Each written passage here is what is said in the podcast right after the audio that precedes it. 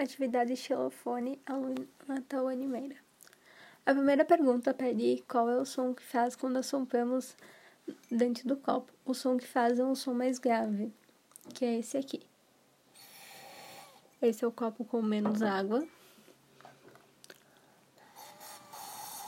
E esse é o copo com mais água. Percebemos que no copo com mais água, ela é mais potente.